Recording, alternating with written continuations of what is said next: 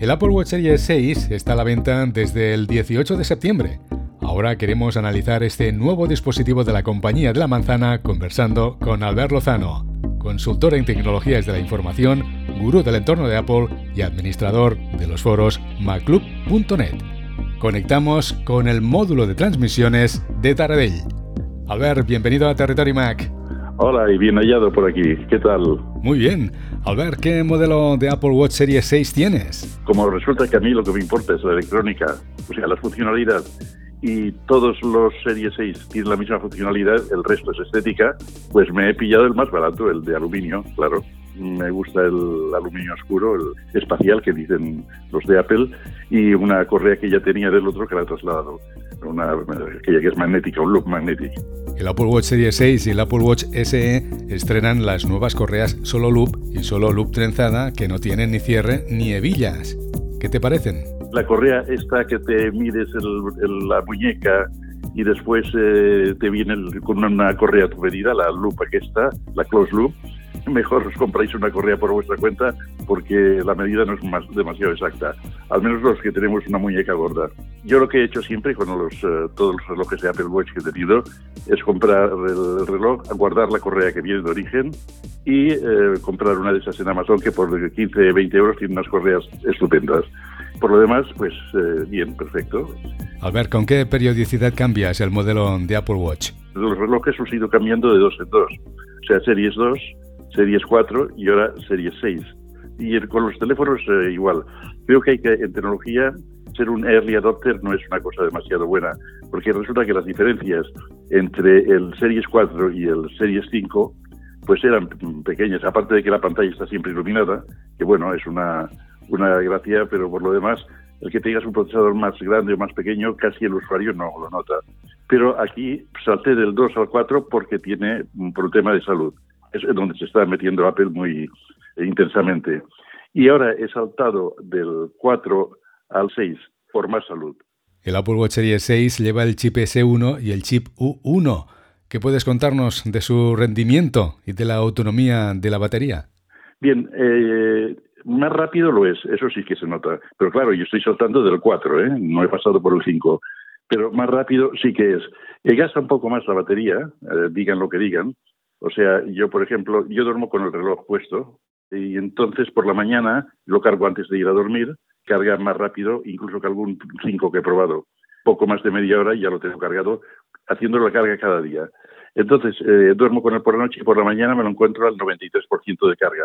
¿Y comparado con los anteriores, qué valores de carga obtenías? Por ejemplo, el 5 que lo había probado, me lo encontraba al 96 y el, el Series 4 al 98 de carga, o sea que había gastado en toda la noche un 2%.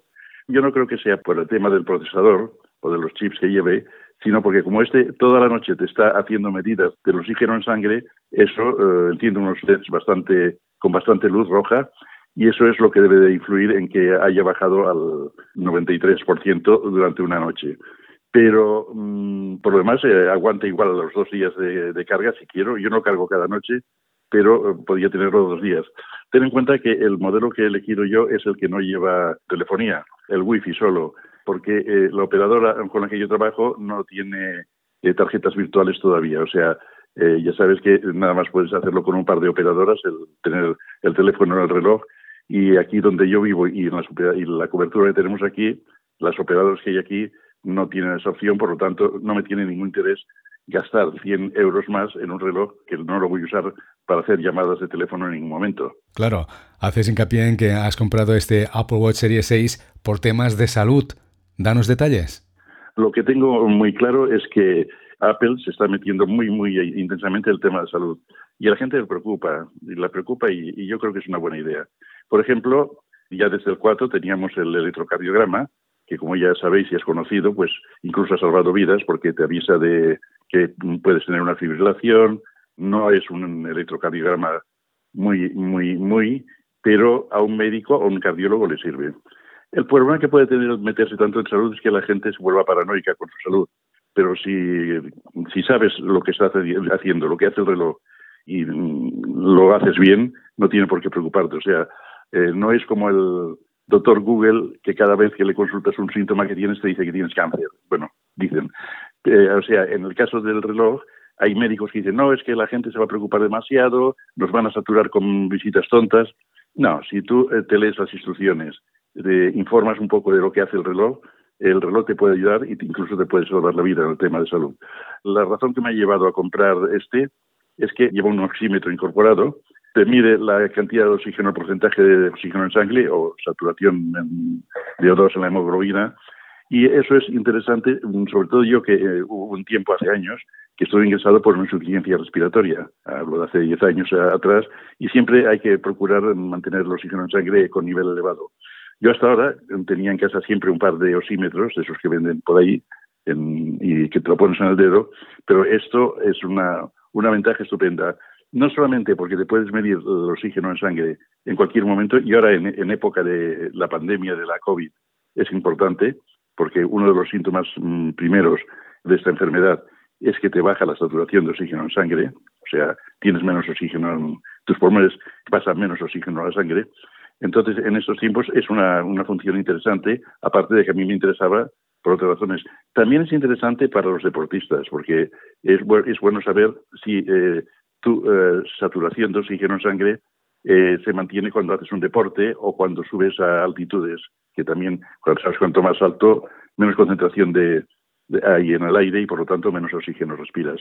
Esta es una de las razones que me llevó a comprarlo y he comprobado que está muy interesante. Y como nos decías, es una ventaja la función del oxímetro comparado con los oxímetros convencionales. Con los oxímetros de dedo, mm, tú te mides, pones el cacharrito en el dedo y sabes el oxígeno que tienes en sangre en ese momento.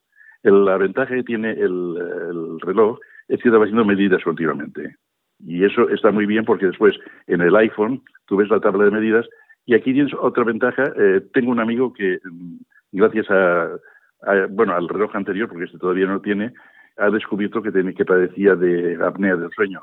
Esta es otra función interesante para controlar nuestra salud y la calidad del sueño.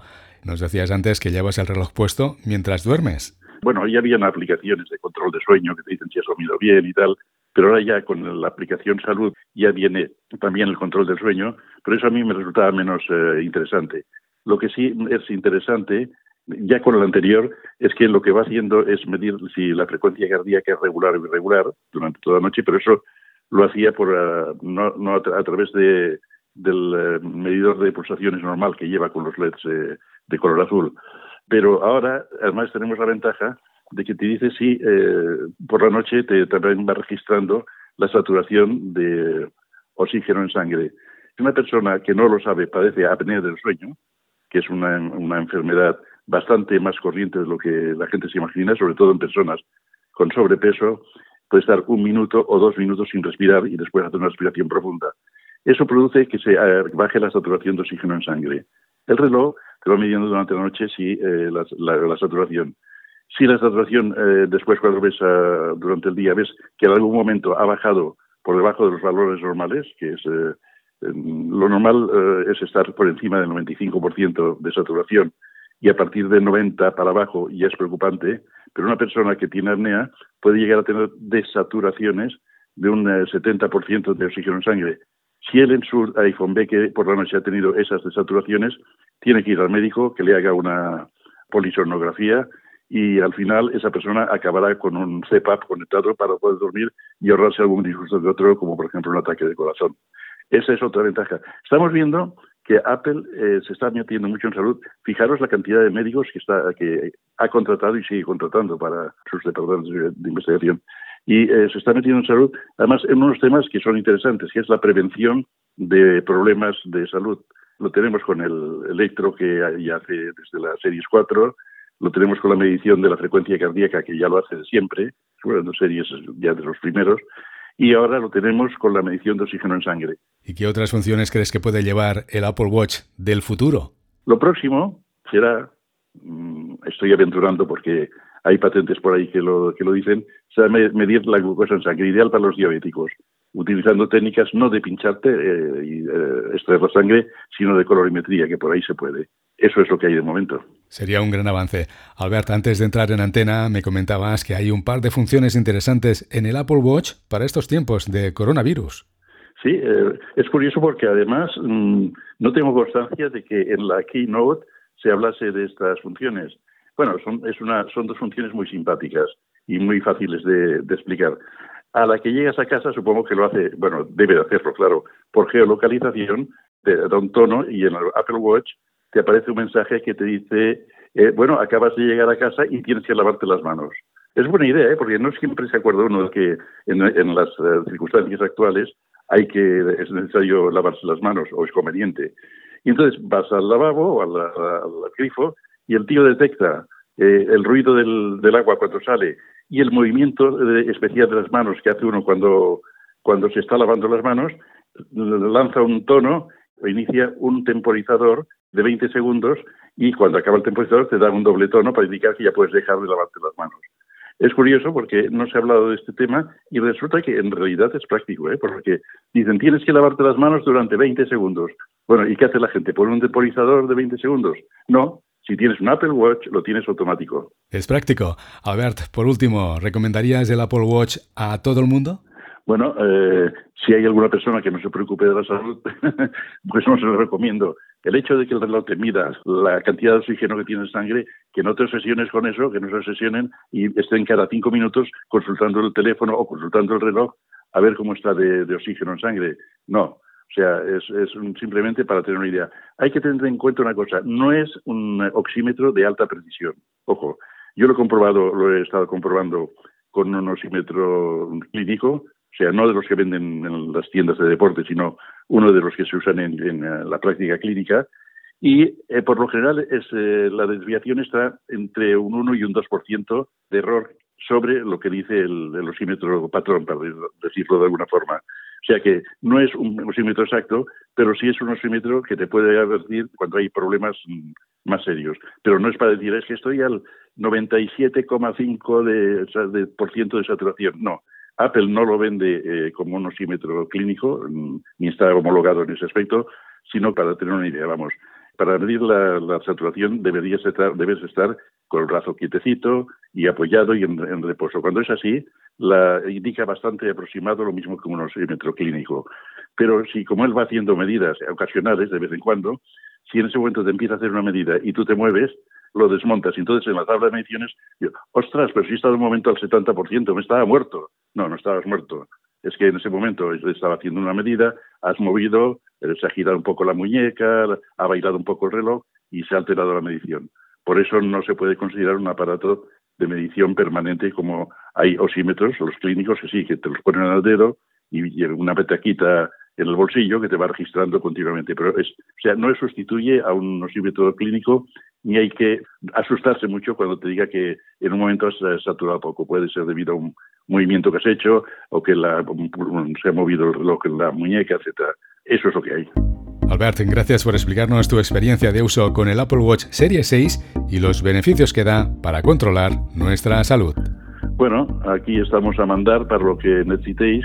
Eh, si tenéis más cosas que decir, ya sabéis en Mac Club, www mac-club.net, ahí nos podemos ver.